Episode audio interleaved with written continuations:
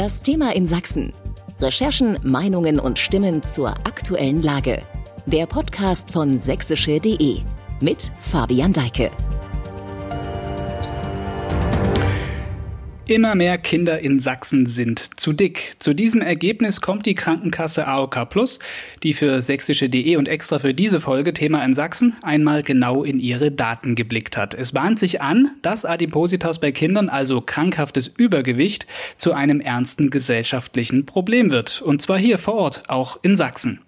Wie groß ist das Problem? Welche Folgen hat Adipositas? Und wie kann man Übergewicht bei Kindern möglichst erfolgreich behandeln? Darum geht es jetzt in dieser Folge. Ich bin Fabian Deike und spreche gleich nacheinander mit einer Fachärztin für Adipositas bei Kindern. Zuvor aber mit Marius Milde, Geschäftsführer der AOK Plus, verantwortlich für den Bereich Gesundheitspartner. Guten Tag, Herr Milde. Guten Tag. Herr Milde, Krankenkassen schlagen bundesweit Alarm. Die Zahlen von Adipositas bei Kindern und Jugendlichen schnellen in die Höhe. Sie haben bei der AOK für uns, für diesen Podcast genau analysiert, wie es in Sachsen aussieht. Wie groß ist das Problem hier bei uns? Also auch bei uns ist das Problem groß und was uns am meisten alarmiert, es nimmt immer mehr zu. Also mal als Beispiel in den letzten fünf Jahren, also von 2017 bis 2022, allein das, äh, der Anteil an Kindern um über sieben Prozent zugenommen. Sprich, und heutzutage ist fast jedes zwanzigste Kind ist adipös. Und um das auch nochmal klar zu machen, adipös heißt nicht nur, nicht nur ein bisschen übergewichtig, sondern das ist schon diese Grenze zum Anfang, wo man von einem krankhaften Übergewicht spricht. Und insofern, das, was uns alarmiert, sowohl der Anteil in der Richtung, wo man sagen kann, okay, also geht zwischen fünf und sechs Prozent der Kinder schon aus, die das schon sind, aber auch der kontinuierliche Anwirks. Es wird, werden also immer mehr. Das ist das, was uns besonders Sorgen macht an der Stelle. Also auch der Trend, der da in die Zukunft weist und der durchaus dann eben ähm, darauf hindeutet, dass es größere Probleme noch geben wird, als es das jetzt schon ist. Gibt es in Ihrer Analyse denn auch Altersgruppen, die besonders hervorstechen? Sie haben jetzt ja zwischen drei und 18 Jahren untersucht. Also in welchem Problem Genau. Das ist am größten. Das sind, naja, kann man so nicht sagen. Wir haben zwei, zwei Phänomene, die besonders besorgniserregend sind. Das ist einmal, dass wir selbst in dem Alter von drei bis sechs Jahren schon wirklich adipöse Kinder sehen. Also mhm. wirklich welche, die krankhaft übergewichtig sind, was eigentlich für das Alter völlig untypisch ist. Also da hat man ja immer Wachstumsphase und so weiter, mal mhm. leichtes Übergewicht, mal streckt sich wieder. Und dass wir dabei jetzt schon Kinder sehen, die selbst in diesem frühen, äh, jung, sehr jungen Alter schon wirklich krankhaftes Übergewicht haben, das ist besorgniserregend. Mhm. Und was wir sehen, dass es sozusagen mit dem Zeitverlauf, also dann, wenn es eher ins jugendliche Alter geht, sozusagen auch der Anteil noch, noch deutlich zunimmt. Also wir dann teilweise bei 15, 16 Prozent der Kinder sind, die wirklich äh, schon in Richtung krankhaft übergewichtig sind. Um das aber auch mal zu sagen, wir sehen auf der anderen Seite, und das ist gerade mal ein Phänomen, was wir bei jungen Mädchen sehen, auch in diesem Teenageralter äh, auch eine äh, enorme Zunahme auch von Essstörungen. Also wir haben nicht nur Adipositas auf der einen Seite, sondern wir haben auch das Thema Essstörung auf der anderen Seite. Also sozusagen das Thema äh, Mangelernährung, äh, Mangel, Untergewicht, dann Untergewicht, mhm. was dann sozusagen dort mit einhergeht, mhm. es nimmt genauso mit zu. Insofern ist es auch ein Thema, was uns, äh, ich sag mal, an beiden Seiten auch sehr bewegt und äh, auch äh, ja, beunruhigt. Mhm. Sie sprechen gerade Mädchen an. Äh, gibt es einen Unterschied Mädchen, Jungs? Ja, den gibt es. Also sonst äh, normalerweise waren immer, äh, wo man es vielleicht so im ersten Blick nicht hat, also Mädchen waren tendenziell äh, übergewichtiger mhm. in der Richtung, also waren der höhere Anteil in der Richtung. Aber was wir in den letzten Jahren sehen, die Jungs holen auf.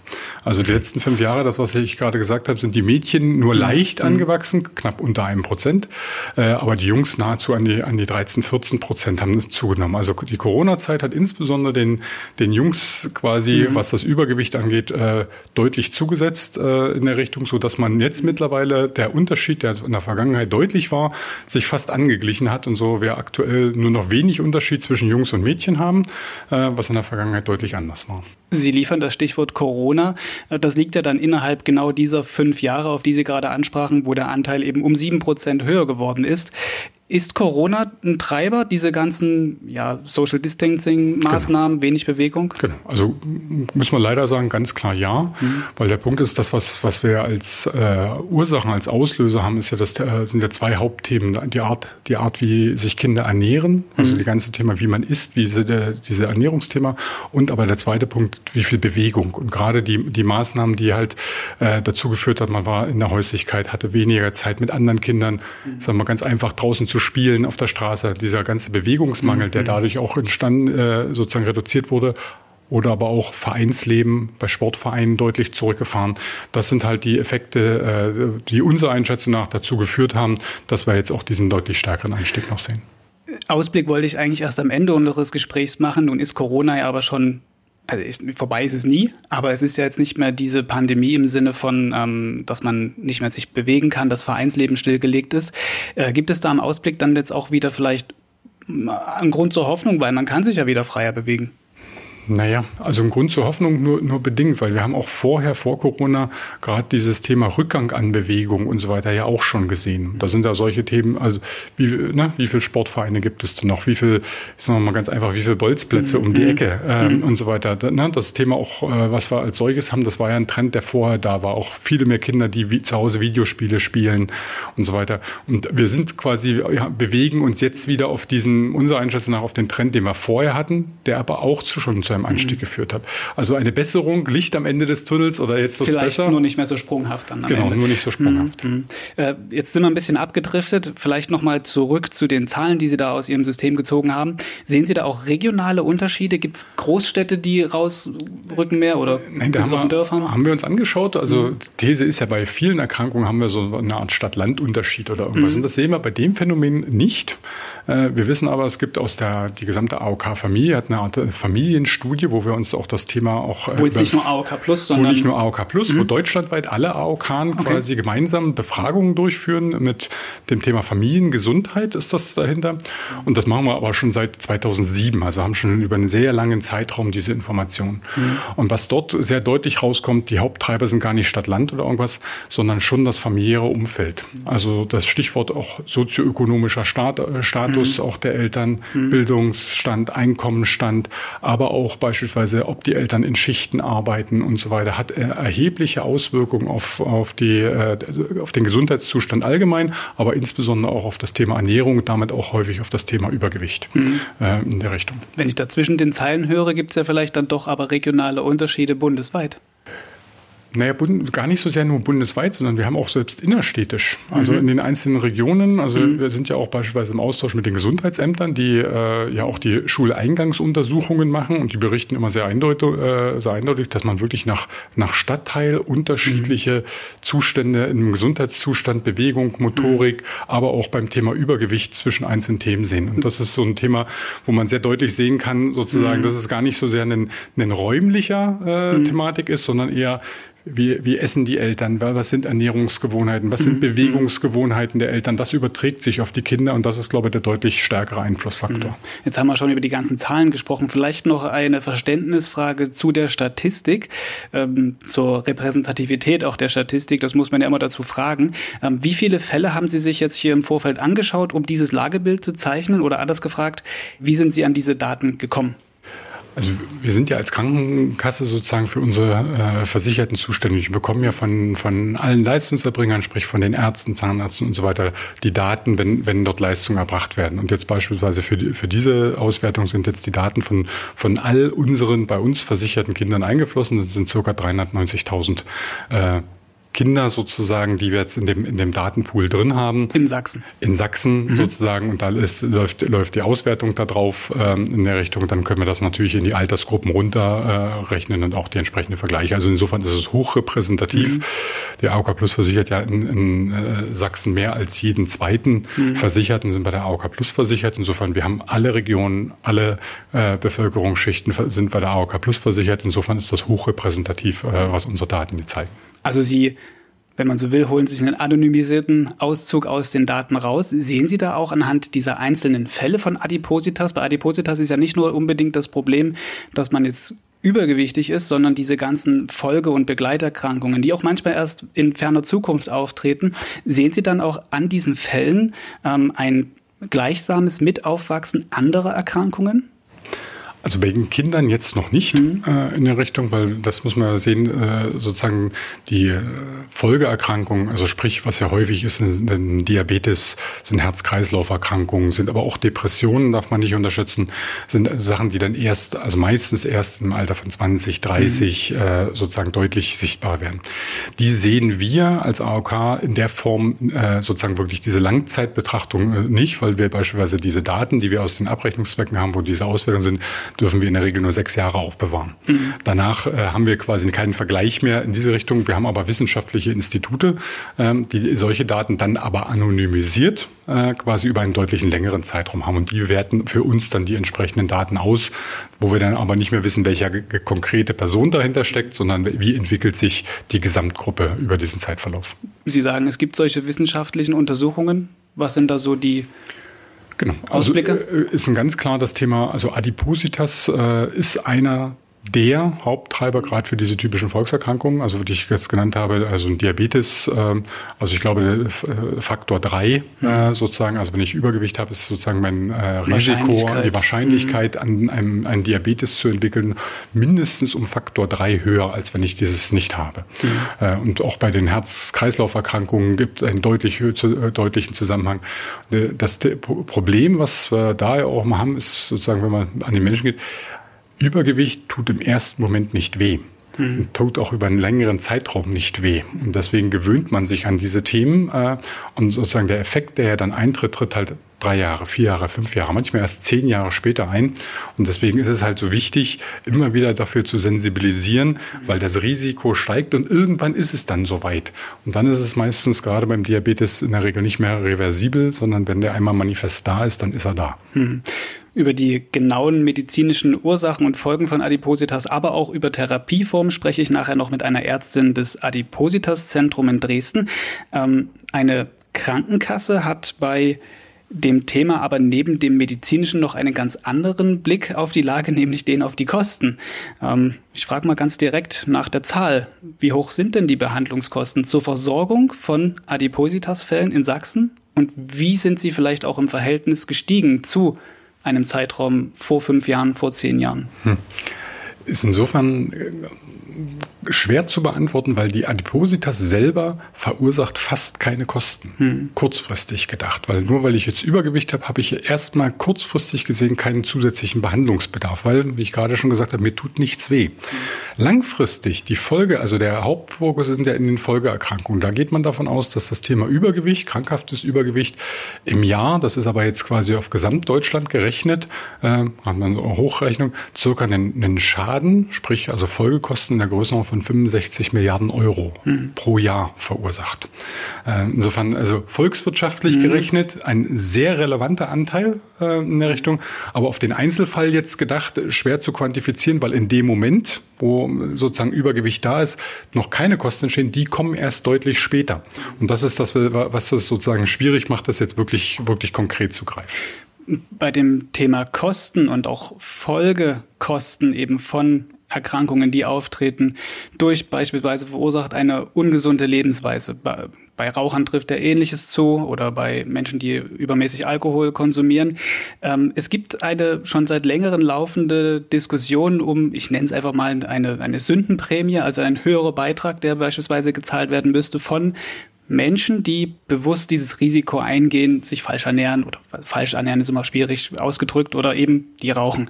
Ähm, was halten Sie von so einer Idee, sowas einzuführen? Und sollte man so etwas bei, für Übergewichtige auch mit diskutieren? Oder finden Sie so einen Vorschlag generell abwegig. Also solche, solche Denkmodelle lehnen wir eigentlich grundsätzlich mhm. ab, weil wir sind als Krankenversicherung sind ein Solidarsystem. Und der Punkt ist, ist ja auch die spannende Frage, wo fange ich dann an und wo höre ich auf? Also muss dann auch der Motorradfahrer eine Risikoprämie zahlen und der, mhm. der in Bergen klettern geht und der, der ein Bungee-Jumping macht oder was auch immer. Mhm.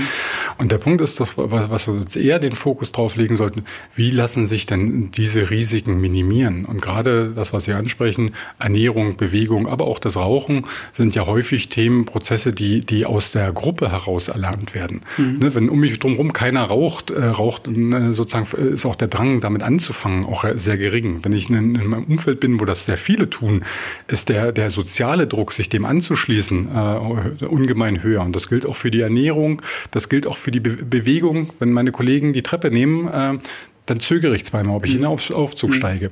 Und deswegen gucken wir auch, wir nennen das immer sozusagen das, das Setting, also sprich das, die um, das Umfeld von, von insbesondere auch von Kindern, dass sich das gesund entwickelt, in der Hoffnung, dass wir dann wirklich auch viele dieser Erkrankungsbilder vermeiden können.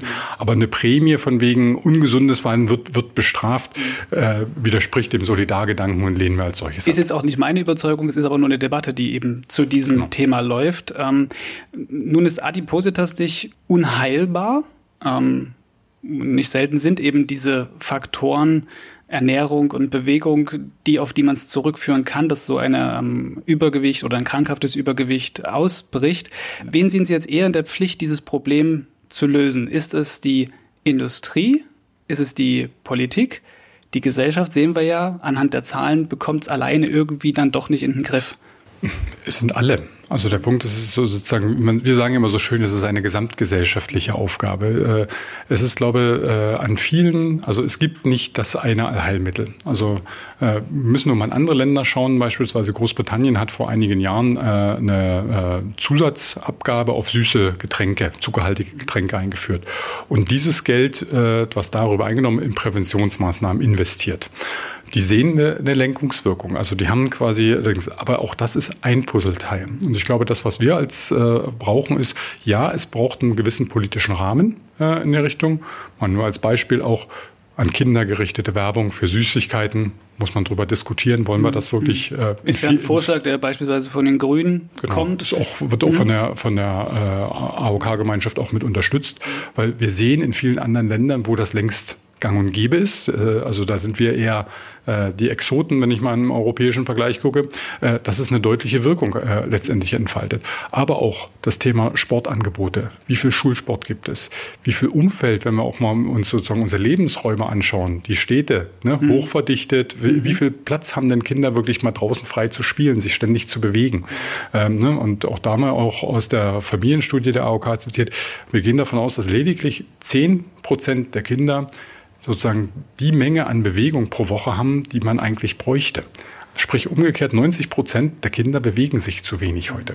Und wenn wir uns aber mal auch anschauen, wie viele Wege wir mit, mit Auto, mit allen möglichen zurücklegen äh, und die Kinder nicht mehr Kinder sein lassen, äh, in der Richtung, das ist auch einer der Faktoren und das bewegt man aber nicht äh, durch die, sondern das, da geht es darum, wie sehen unsere Spielplätze aus, wie viele Bolzplätze gibt es, wie viel, wie viel Sportangebote, äh, jetzt nicht nur Leistungssport, sondern wirklich Breitensport haben wir dann in der Richtung, damit wir wirklich ein ausreichendes Bewegungsangebot haben. Das Bewegen ist ja nicht nur etwas, was jetzt Kinder betrifft. Bei Kindern fängt es an, bei Erwachsenen geht es weiter. Wenn ich heute meinen Schritt zähle, Schrittzähler angucke, stehen da auch wahrscheinlich nur dreieinhalbtausend Schritte da und es ist irgendwie später Nachmittag. Das ist halt ähm, in Teilen unheimlich schwer, aber auch mit dem Alltag zu verbinden. Ja, äh, aber der Punkt ist, also grundsätzlich mit dem Alltag, so wie wir ihn uns gestaltet haben. Und das ist ja auch ein Punkt, wo wir auch drüber nachdenken müssen. Und das ist, sage ich halt, äh, ne, jetzt mal für Kinder gedacht, wie gestalten wir unsere Schulwege? Ähm, ne? Kann ein Kind heute unser, äh, den Weg zur Schule noch alleine bewältigen? Also wo ich in meinem Kindesalter war, ich wüsste nicht, dass ein einziger meiner Klassenkameraden irgendwie zur Schule gebracht wurde. Stichwort Elterntaxis. Elterntaxis äh, in der Richtung. Aber warum, warum ist es, ist ein Sicherheitsbedürfnis ne? Äh, in der Richtung? Müssen wir auch, auch darüber schauen das ist ja so der, den Ansatz, den wir verfolgen, ist äh, jetzt nicht, es wird nicht die eine Lösung geben, die dieses gesellschaftliche Phänomen bekämpft, sondern wir müssen sowohl was Ernährung, was Bewegung, aber auch wie, wie Städteplanung ausschaut, welche Angebote wir haben und so weiter, ja, alle Bereiche sensibilisieren, wenn wir da gemeinsam dran arbeiten wollen. Wenn ich Ihnen zuhöre, glaube ich aber, dass Sie davon überzeugt sind, von einer gewissen Lenkungswirkung, die politische Maßnahmen haben könnten. Bei Rauchern beispielsweise ist es ja so, in Gaststätten darf nicht mehr geraucht werden. Seitdem geht ja merklich zurück auch der Anteil derer, die es als gesellschaftlich ähm, normal erachten, das auch auf, aufgrund dieser gesellschaftlichen ähm, Zusammengehörigkeit eben dann tun. Das ist ja immer weniger geworden. Genau. Also deswegen, wir waren ja auch beispielsweise ein großer Befürworter, was jetzt mit dem mit diesem sogenannten Nutri-Score äh, eingeführt wurde, das wirklich für die Verbraucher, damit insbesondere auch für die Eltern, weil die kaufen in der Regel ein, deutlich erkennbar ist, sozusagen, wie, wie, wie gesund beziehungsweise wie umgekehrt auch wie ungesund sind einzelne Lebensmittel. Ne, und dass es auch wirklich verständlich ist. Ne? Wenn dann auf einer Chipstüte einfach das Rot Aber drauf bricht, ist. bricht ein Nutri-Score eine Gewohnheit? Naja, der Punkt ist, äh, im ersten Moment vielleicht noch nicht, aber auch, auch das wissen wir aus den Befragungen. Viele von den, von den, äh, gerade auch von den Eltern sozusagen achten eigentlich auch, die wollen für ihre Kinder nur das Beste und achten auch an der, an der Stelle darauf. Aber wir haben auch, äh, das, was wir erleben, ist sozusagen häufig dann Zeitdruck, ähm, sozusagen auch manchmal auch eigene Probleme, weswegen die Kinder aus dem Fokus kommt. Und dann ist halt so, naja, was tut man ihm jetzt mal schnell Gutes? Und dann mhm. geht man davon aus, diese kurzfristige, äh, der war jetzt glücklich, weil er hat gerade eine Chipstüte bekommen, überwiegt dann sozusagen das lang, dem langfristigen. Und das ist so ein Thema, wo, wo wir auch sensibilisieren, sowohl bei den Kindern anfangen, also wir gehen beispielsweise mit uns mit Programmen wirklich auch in Kindertages, äh, Kindertageseinrichtungen, wir gehen in Schulen, um sowohl die Kinder zu befähigen, aber natürlich auch, es hilft nichts, wenn die Kinder das wissen und aber in ein häusliches Setting kommen, ein häusliches Umfeld kommen, wo halt quasi äh, zuckerhaltige Getränke auf dem Tisch stehen, wo halt äh, vor fertig konfektioniertes Essen primär gegessen wird oder man äh, in Fastfood-Restaurants sich, sich abend noch schnell das Essen holt. Wenn in ein solches Umfeld ist, haben die Kinder selber für sich genommen keine Chance. Das mhm. heißt, wir müssen quasi sowohl die, ihnen das beibringen, worauf kommt es an, aber natürlich auch das, das Umfeld sensibilisieren. Deswegen bieten wir beispielsweise auch in Filialen bei uns solche Kurse an, auch für Eltern und insbesondere, weil ich das erste Mal gesagt habe, das geht häufig einher mit dem Thema Stichwort sozioökonomischer Status. Also wie ist das Einkommen, wie ist der Bildungsstand der Eltern? Äh, da wirklich auf die Gruppen, die das brauchen, weil es gibt einige, die brauchen das nicht, die wissen das, da ist Gurke, Möhre und so mhm. weiter gehört zum ganz normalen Speiseplan. Wobei ein Nutri-Score mit Rot, Grün, Gelb ähm, ja doch schon recht eindeutig ist. Ähm, da gibt es vielleicht noch andere Probleme. Ähm, beispielsweise die Verfügbarkeit von solchen Nahrungsmitteln, die eben klar rot sind. Im Kassenbereich, jeder kennt es, der irgendwie Kinder hat, ähm, ist es unheimlich schwer, dann auch dem Druck manchmal nachzugeben. Genau. Insofern auch, auch da haben wir quasi dieses Thema Werbeverbot, weil das war in der Diskussion, wo es dann wirklich auch mal Lenkungswirkungen braucht. Mhm. Und dann nehmen wir auch, zumindest mal, wenn ich jetzt auch einige der, der Handelskonzerne war und die dann auch anfangen, kinderfreundliche Kasse, äh, ne? also auch dieses Thema.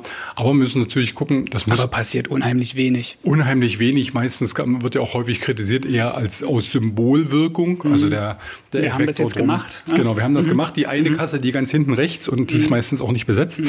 ähm, ne? damit man das, also diesen Effekt schon. Und der Punkt ist, ja, wir müssen auch als als Gesellschaft sozusagen dort auch entsprechend den, diesen Druck auch erhöhen, hier wirklich eine gesunde Lebensumfeld für unsere Kinder zu schaffen. Sie sprachen vorhin schon an, die AOK bietet bestimmte Kurse an sprechen wir vielleicht nochmal genau über das Angebot von vielleicht nicht nur AOK, sondern generell der Krankenkassen. Da gibt es beispielsweise Punktesysteme, die man aufgelegt hat, auch bei verschiedenen Kassen, bei denen man durch das Wahrnehmen von Präventionsangeboten oder wenn man Bewegungsziele erreicht hat, Trainingsringe geschlossen hat, äh, etc., dann, dann bekommt man Punkte, dann bekommt man irgendeine Gegenleistung. Müssten solche Anreize, das ist vor allem an Erwachsene gerichtet, müssten solche Anreize man wird auch vielleicht belohnt für eben, dass man sich gesund verhält, mehr für Kinder und Jugendliche noch installiert werden? Oder ist das der falsche Weg?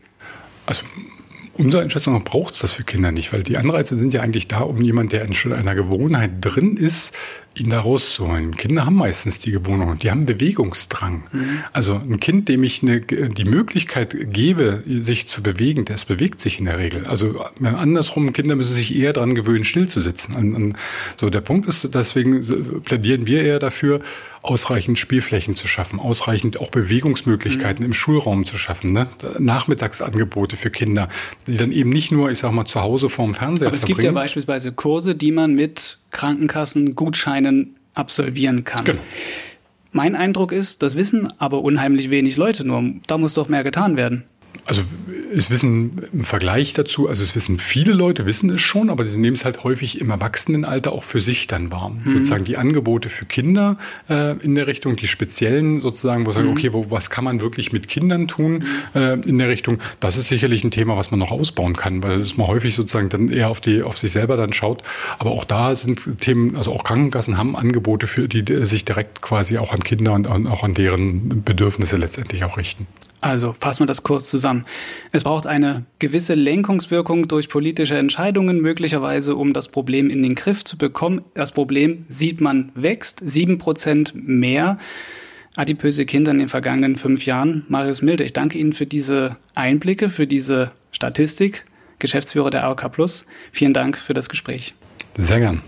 Und jetzt wechseln wir die Perspektive. Die Zahlen machen deutlich, das Problem wächst und das schnell. Was bedeutet das für den medizinischen Bereich? Wie wird Adipositas genau behandelt? Und was sind die Tücken dieses Krankheitsbildes? Darum geht es jetzt im zweiten Teil dieser Podcast-Folge in einem Gespräch, für das ich kurz den Ort wechsle. Und da sind wir auch schon einmal quer rüber auf die andere Seite der Elbe gesprungen, vom Haus der Presse ins Städtische Klinikum Dresden am Standort Neustadt. Mir gegenüber jetzt Dr. Maria Charlotte Philipp. Guten Tag. Guten Tag. Frau Philipp, Sie sind hier in der Klinik die ärztliche Leiterin des Adipositas-Programms für Kinder und Jugendliche. Wir haben eben von äh, Herrn Milde beziehungsweise von der AOK von den stetig steigenden Zahlen für den Kinder- und Jugendbereich gehört. Deckt sich das auch mit Ihren Erlebnissen hier in der Klinik? Wird dieses Problem immer größer? Ja, also das fasst eigentlich sehr gut zusammen. Ähm, unsere Arbeit hier an der Klinik ähm, umfasst ja sozusagen eine Sprechstunde für adipöse Kinder und Jugendliche. Und das kann ich nur bestätigen, dass sozusagen die Anfragen in den gerade letzten zwei Jahren ähm, stetig zunehmen und der Bedarf größer wird. Hm. Vielleicht die grundsätzliche Frage am Anfang, ab wann ist man denn adipös? Ja, das ist auch ein Bestandteil sozusagen der Beratung, weil das ist gerade dieser sperrige Begriff adipös, Adipositas ist mhm. ja für die Eltern vor allen Dingen immer gar nicht so klar, was das eigentlich ist. Ist das jetzt was Krankhaftes oder wo ist die Problematik? Das heißt, ähm, da gibt es schon klare Klassifikationen. Die Adipositas an sich ist ja definiert als das krankhafte Übergewicht sozusagen. Und ähm, das machen wir im Kindes- und Jugendalter tatsächlich auch an dem Body Mass Index fest, also an dem Index der Körperfettmasse, mhm. was wiederum sozusagen Gewicht und Körpergröße in Relation setzt, woraus sich der Body Mass Index ergibt. Ja, und das Übergewicht und die Adipositas ist im Kindes- und Jugendalter ja alters- und auch geschlechtsspezifisch, so dass wir das an diesen perzentilen Kurven definieren. Mhm. Das kennen die Eltern vielleicht aus dem gelben Vorsorgeheft. Da sind so die letzten zwei, drei Seiten immer diese etwas äh, stiefmütterlich behandelten Kurven sozusagen. Und da kann man ähm, an diesen Kurven sozusagen festlegen, wo fängt Übergewicht an und mhm. wo fängt Adipositas an. Und das ist definiert mit dieser 90. und 97. Perzentilen Kurve. Das heißt, wenn wir jetzt einen zwölfjährigen Jungen haben, der mit seinem Gewicht an der 90. Perzentile liegt, dann ist er per Definition übergewichtig. Hm. Würde er mit seinem Gewicht, dieser zwölfjährige Junge, auf der 97. Kurve liegen, ist es adipös. Hm, also äh, man kann nicht sagen, dass es irgendwie so von Betroffenen zu Betroffenen ein unterschiedliches Gefühl ist, ob man übergewichtig ist, sondern da gibt es klare, harte Zahlen. Da gibt es klare, harte Zahlen und klare Definitionen, die ja wiederum auch wichtig für uns Kinderärzte sind, um einzuschätzen, wie sozusagen der Gewichtsverlauf und das Wachstum ist. Ne? Wir nehmen ja diese perzentilen Kurven tatsächlich nicht nur für das Übergewicht, sondern auch gucken, wächst er sozusagen alters- und kurvengerecht sozusagen. Hm. Wenn Sie jetzt hier in der Beratung sind, da Patientinnen, Patienten kommen oder vielleicht erstmal Leute kommen, die vielleicht noch gar nicht so genau wissen, ob sie jetzt dieses krankhafte Übergewicht haben, ähm, welche Gründe bringen die mit oder welche, welche Merkmale sehen Sie da? Ist es nur diese mangelnde Bewegung oder vielleicht eine nicht optimale Ernährung, die dazu führt oder stecken manchmal auch ganz andere Ursachen dahinter? Was sind also die Ursachen von Adipositas? Genau, also mehrheitlich ist es tatsächlich, dass ähm, die Eltern beschreiben das immer so schön als falsche Ernährung. Also viele mhm. kommen mhm. eigentlich schon mit dem Wissen, ja, ähm, es könnte wohl daran liegen und schreiben auch oft, wir haben so einen Fragebogen, wo wir das schon so ein bisschen aufgreifen und vorfühlen wollen, ähm, mit welcher Fragestellung die Familien letztlich kommen. Und natürlich auch oft steht, mh, hm, er ist faul oder er braucht immer Motivation, um sich zu bewegen. Mhm. Das ist tatsächlich der Bärenanteil. Aber nicht zu unterschätzen ist tatsächlich auch sozusagen dieser, sage ich mal, psychosoziale Aspekt. Ne? Also es gibt eine große Menge an Kindern, die Belastungsfaktoren mitbringen, die, sage ich mal, getrennte Eltern, äh, getrennte Haushalte, Wechselmodelle oder auch Schulstress, ähm, Mobbing in der Schule, wiederum durchs Gewicht, wo sich die, hm. sage ich mal, die Katze so ein bisschen in den Schwanz beißt, das ist auch ein großer. Anteil. Natürlich kommen auch Familien und, und ähm, Eltern mit ihren Kindern in die Sprechstunde mit der Frage, das muss doch irgendwas Organisches sein, kann man mhm. das nicht mal abklären? Aber in der Tat ist das ein absoluter Ausnahmefall. Ne? Vielmehr beraten wir die Familien dahingehend, dass ähm, sozusagen es eher auf diese Folge- und Begleiterkrankungen ähm, dann ankommt, hm. dies zu detektieren. Wo gibt. wir wieder bei den harten Fakten und Zahlen sind, da kommen Sie dann eben mit der perzentilen Kurve, mit dem BMI, vielleicht auch mit ein, zwei Blutwerten noch dazu, wo Sie das dann eben dokumentieren. Richtig. Ja. Ähm, wie alt sind denn so die meisten Patienten, die jetzt zu Ihnen kommen mit dieser Diagnose oder mit dieser Krankheit im Schnitt? Welche Altersgruppe sticht vielleicht auch hervor? Also tatsächlich sehen wir vorrangig Schulkinder, hm. also Grundschulkinder als auch in der weiterführenden Schule. Aber so das Hauptpatientengut ist tatsächlich so äh, 10 bis 14, 15 Jahre, ähm, die sich sozusagen vorstellen, weil das ist auch die Gruppe, die mehrheitlich noch durch ihre Eltern vorgestellt werden. Ne? Es, mhm. Ich will nicht damit sagen, dass die, die älter sind, also 16, 17, 18, nicht im gleichen Maße betroffen sind, aber dort ist oft die Motivation, also ist so mein Gefühl, sich dafür ärztlich nochmal vorzustellen, schwieriger, als wenn sozusagen die Altersgruppe ist, die noch mehr der elterlichen Fürsorge sich hm. äh, weniger entziehen Wobei können. Wobei man da ja natürlich auch von den Eltern abhängig ist, dass die das auf dem Schirm haben. Richtig, ja? richtig, ja. Ähm, jetzt sind wir gerade schon wieder bei dem Thema Eltern und ähm, vielleicht schon in der Beschreibung dieser Krankheit oder dieses krankhaften Übergewichtes. Was sind so die drei Alarmzeichen vielleicht, die man sehen kann als Elternteil, wo man sieht, okay, bei dem Kind stimmt jetzt vielleicht irgendwas nicht in dieser Richtung? Mhm. Also tatsächlich, wenn sozusagen das Gewicht sprunghaft in einer kurzen Zeit zunimmt, ne? also es gibt, ähm, oder wir hatten oft in der Sprechstunde Eltern, die berichten, im letzten, in den letzten sechs Monaten hat er zehn Kilogramm zugenommen. Ne? Will nicht heißen, dass das unweigerlich immer was äh, ein wirklich auch medizinisches Problem mhm. ist. Ne? Da fragt man schon auch weiter. Bei kleineren Kindern gibt's ja auch Wachstumsschübe. Gut, zehn Kilo ist jetzt ein bisschen heftig wahrscheinlich genau, dann. Genau, genau. Ne? Ähm, aber da sind wir so wieder bisschen auch mhm. bei diesem perzentilen Kurventhema. Mhm. Ähm, die kleineren Kinder, die natürlich viel regelmäßiger beim Kinderarzt sind durch die Vorsorgeuntersuchung, da ist es oft durch den Kinderarzt natürlich gut im Blick. Läuft das in der Perzentile oder entweicht das nach oben und unten? Und ein Alarmzeichen wäre eher medizinisch betrachtet, wenn das Wachstum äh, zu klein ist für die Altersgruppe und das Gewicht zu hoch. Das ist tatsächlich ein, wo es mehr medizinische Diagnostik braucht. Mhm. Für die Eltern an sich als Alarmzeichen sagen wir immer klar, wenn das Gewicht sozusagen überraschend oder ohne äußere Merkmale jetzt ähm, zunimmt mhm. und natürlich nicht nur auch das Gewicht betrachten, sondern gucken, wie geht's denn meinem Kind? Sitzt das jetzt traurig alleine zu Hause und entzieht sich der der der Schulfreunde oder der mhm. der der Freundesgruppe im Allgemeinen? Ist es ähm, ja ein Stubenhocker und äh, wirkt eben so, als muss man ihm für alles ähm, ähm, für alles sozusagen vor die Tür schubsen und bringen. Ne? Also was ich sagen will, ganz wichtig, es ist nicht nur die Zahl, die wir uns angucken, sondern das Kind im Gesamten. Mhm. Ist es freudig? Hat es trotzdem Spaß an Bewegung? Ist es offen für äh, Elterngespräche? Ähm, viele Dinge, so höre ich das jetzt zumindest raus, kann man ja schon als Eltern im Umgang mit dem Kind selber irgendwie regeln. Ähm, das, wann ist denn dann aber der Schritt gekommen zu sagen, jetzt gehe ich mir wirklich diesen ärztlichen Rat holen? Ist das dann Sache des Kinderarztes oder kommen die Leute auch manchmal direkt zu Ihnen hierher? Also manchmal kommen die Eltern direkt zu uns, aber schönerweise, dankenswerterweise muss man auch an dieser Stelle sagen, sind die Kinderärzte ähm, da sehr sensibel für hm. und das ist oft der erste Schritt, dass die Eltern sich sozusagen bei ihrem betreuenden Kinderarzt da Rat hm. suchen. Hm. Und bis zu welchem Maß schafft man es alleine?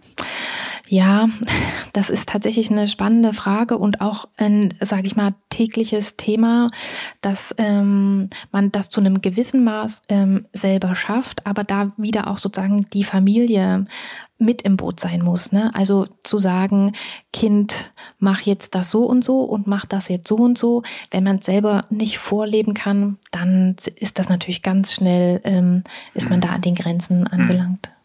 Wie läuft so eine Therapie denn ab? Genau, und so eine Therapie läuft eben genau so ab, dass man diese drei, ähm, sage ich mal, wesentlichen Bestandteile, die wir vor uns genannt haben, mhm. was sozusagen Ursachen sein können für die Adipositas angeht. Das heißt, das ist vor allen Dingen eine Ernährungsberatung oder Ernährungstherapie. Ja, das ist die Bewegungstherapie. Also, dass man sagt, ähm, nicht nur die Ernährung, sondern auch die Bewegung muss gesteigert werden, um das, was man sich an Energie zuführt, auch zu verbrauchen. Und um überhaupt in diese Verhaltensänderung zu kommen, ist tatsächlich sozusagen dieser psychologische, also dieser verhaltenstherapeutische Aspekt auch mit ein wesentlicher Bestandteil. Ich habe auf der Website mich natürlich auch erkundigt im Vorfeld. Da stehen dann verschiedene Therapieformen. Da gibt es dann eben auch eine Beschreibung konservative Formen und eine Beschreibung, die eben auf chirurgische Eingriffe abzielt. Was sind da die Unterschiede und wo sind die Vor- und Nachteile für das eine oder das andere? Genau, also an dieser Stelle sei mal gesagt, für die Kinder und Jugendlichen ähm, ist es für für, für diesen Bereich sozusagen das konservative mhm. Programm, was sozusagen beinhaltet, dass man eben nicht chirurgisch, also bariatrisch ist ja sozusagen der Begriff für die äh, nicht konservative Behandlung. genau, und für die Kinder und Jugendlichen tatsächlich der konservative Weg. Das heißt, es muss sich grundsätzlich was an der Verhaltensweise ändern, zu Hause, im Alltag ähm, und das durch Ernährungsumstellung, Bewegungsveränderung und Verhaltensmotivation sozusagen.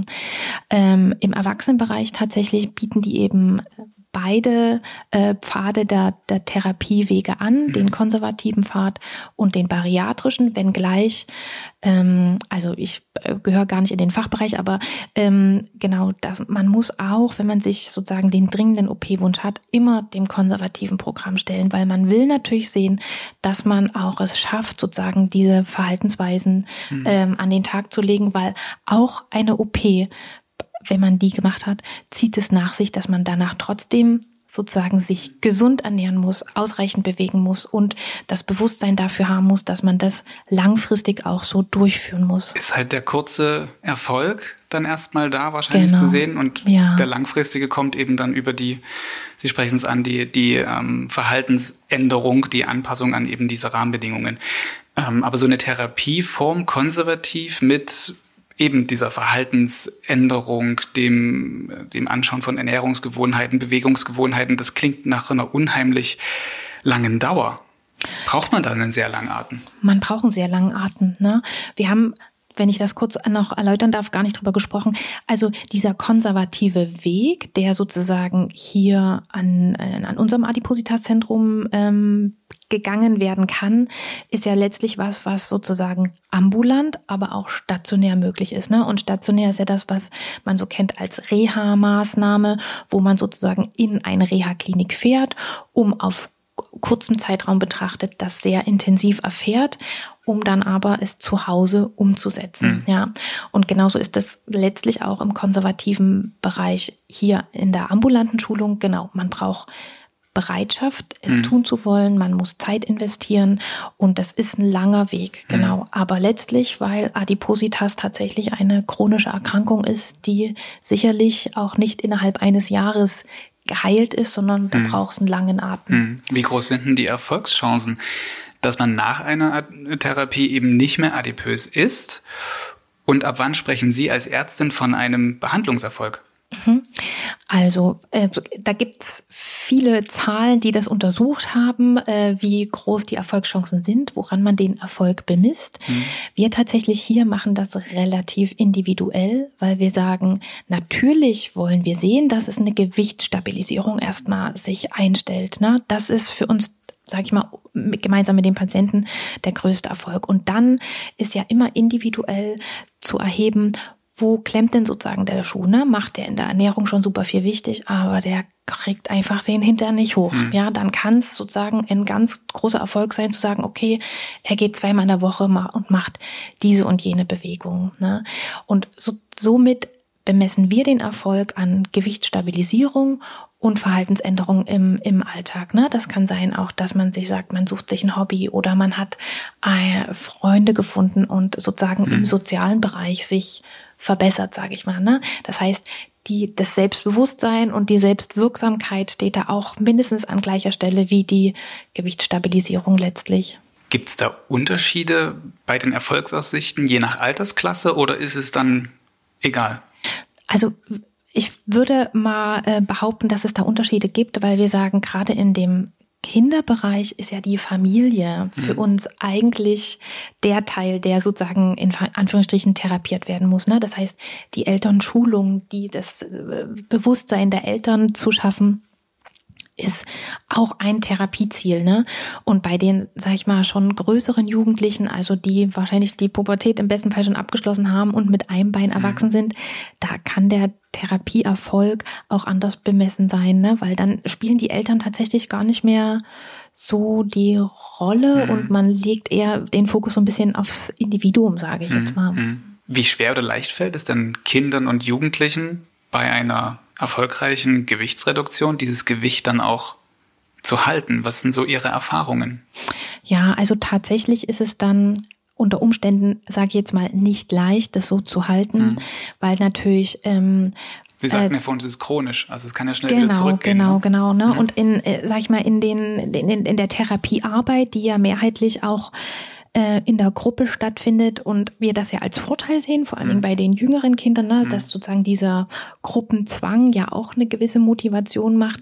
Und wenn das, sag ich mal, dann nicht mehr so da ist, gibt's häufig schon mal so einen ersten kleinen ähm, Knick oder ab Abrutscher. Ne? Wir sehen ja die Kinder zum, in der Nachsorge, also nach abgeschlossenem Therapieprogramm noch in den nächsten 24 Monaten.